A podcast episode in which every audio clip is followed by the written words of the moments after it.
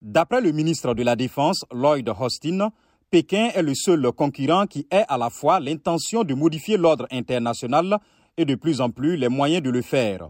Il ajoute que contrairement à la Chine, la Russie ne représente pas une menace systémique pour les États-Unis à long terme. Selon M. Austin, la Russie est plutôt une menace immédiate et vive pour les intérêts et les valeurs américains. La nouvelle stratégie de défense, publiée pour la première fois, en même temps que la nouvelle posture nucléaire et la nouvelle posture antimissile des États-Unis, évoque les pressions de Pékin sur Taïwan.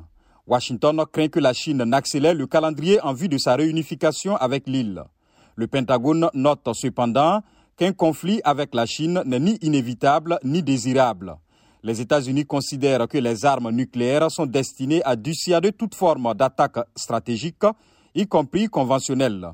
Le document précise que Washington n'envisagera l'usage de l'arme nucléaire que dans des circonstances extrêmes pour défendre les intérêts vitaux des États-Unis, de leurs alliés et de leurs partenaires.